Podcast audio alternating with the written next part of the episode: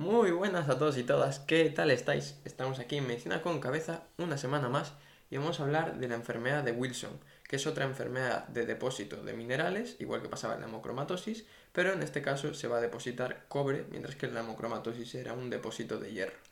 Y como siempre, vamos a responder a nuestras cinco preguntas. Pero antes de nada, deciros que sepáis que tenéis en casa del libro un ebook que publiqué de cardiología. Son 155 páginas escritas íntegramente por mí cada palabra, de tal manera de que se pueda entender la cardiología. Y si queréis colaborar con Medicina con Cabeza, pues ya sabéis, ahí lo podéis encontrar buscando Arreglando Corazones o bien mi nombre, Carlos Yebra. Y nada más, vamos con la primera pregunta. ¿En qué consiste? Pues la enfermedad de Wilson hemos dicho que consiste en un depósito de cobre en los tejidos de manera anómala, es decir, que no debería ocurrir en situaciones normales. ¿Por qué se va a producir? Pues porque habitualmente hay un trastorno hereditario, hay unas mutaciones genéticas que van a hacer que ese cobre no se elimine bien y se acumule en los tejidos. ¿Y qué va a pasar? Pues que si se acumula cobre en los tejidos, los tejidos van a funcionar peor, igual que pasaba con la hemocromatosis, y además que el cobre es tóxico. Entonces va a producir daño tisular. ¿Cuál es la causa? Pues como hemos dicho, es una enfermedad eh, genética que se hereda de tipo autosómico recesivo, es decir, que necesitas los dos alelos dañados para eh, tener la enfermedad y que si queréis saber la mutación es la habitualmente es la ATP7B y se encuentra en el cromosoma 13, eso como dato. Pero bueno, no es lo fundamental, no es lo que tenemos que aprendernos, ¿no? ¿Qué va a pasar? Pues que este gen lo que hace es que codifica una proteína que es necesaria para que se pueda eliminar de manera correcta el cobre. Entonces, si tienes este gen mutado, esa proteína no va a funcionar bien y el cobre no se va a eliminar correctamente. Por eso se acumula en los tejidos. Vamos con lo importante de esta patología, que es qué consecuencias va a tener, cómo se nos puede manifestar. Pues la clínica, digamos que consta de tres pilares fundamentales en función de lo que está dañado. Por ejemplo, se suele dañar el hígado, porque como hemos dicho, el hígado es un órgano importantísimo en el metabolismo de múltiples sustancias, como pasaba con el hierro, pues con el cobre también. Entonces va a producir daño hepático, va a aumentar las transaminasas, se va a alterar la coagulación, porque hay factores de la coagulación que se sintetizan en el hígado, va a haber un fallo hepático agudo habitualmente. También vamos a tener manifestaciones neurológicas, porque el cobre se puede eh, acumular en el cerebro. Entonces vamos a tener, por ejemplo, disfagias, temblores, disartria, es decir, no vas a poder articular bien las palabras. Y algo que es muy característico son las manifestaciones psiquiátricas. Vas a tener una alteración de la conducta, vas a cambiar. Si antes eras una persona súper risueña, ahora vas a tener un mal carácter, etc.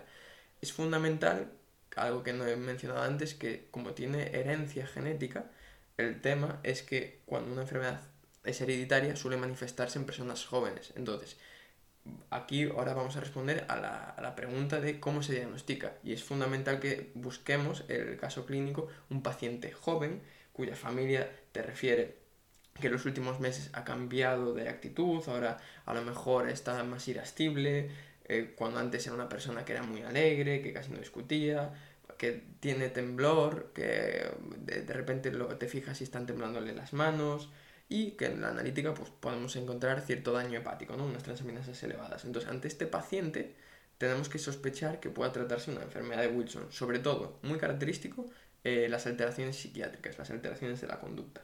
Entonces, ¿qué podemos encontrarnos a mayores de este caso clínico? Pues podemos encontrarnos el anillo de Kaiser-Fleischer, que se encuentra en el, en el, ojo, que es por depósito de, del cobre.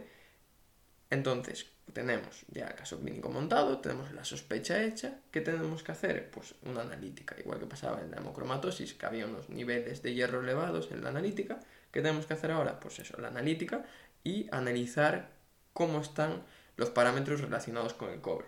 Entonces, ¿qué nos vamos a encontrar? Vamos a encontrarnos la ceruloplasmina baja. ¿Qué es la ceruloplasmina? Te estás preguntando, pues es una proteína que se encarga de transportar el cobre. ¿Por qué está baja? Pues porque como hay tanto cobre en el organismo y hay tanto cobre depositándose en nuestro organismo, claro, los niveles de ceruloplasmina están bajos porque se está consumiendo, está saturadísima de cobre. Entonces, ceruloplasmina baja. Cupruria, que es la eliminación de cobre por orina, elevada. Entonces, si estamos diciendo que la ceruloplasmina, proteína encargada de transportar el cobre, está baja porque está saturadísima, está consumiéndose y encima estás eliminando muchísimo cobre por orina, pues puedes pensar que esta persona, este paciente, tiene una enfermedad de Wilson. a mayores que podemos hacer una biopsia hepática, porque como hemos dicho, el hígado es uno de los órganos que más se daña, y si nos encontramos unos niveles de cobre hepáticos elevados, pues ya tienes el diagnóstico hecho. Si quieres, pues hacer un análisis genético para ver si tiene la mutación que hemos visto, pero bueno, no es necesario.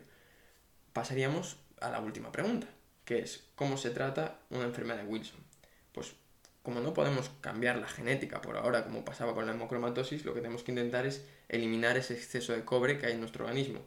Y para ello podemos utilizar quelantes, es decir, sustancias que lo que hacen es eliminar, pues en este caso, el cobre. ¿Qué quelante es el más utilizado? La penicilamina. Este quelante lo que hace es eliminar exceso de cobre. Y luego, si la enfermedad empeora y el hígado se ve muy dañado, podemos intentar recurrir a un trasplante hepático pues, para que el paciente pueda seguir vivo y con una calidad de vida aceptable.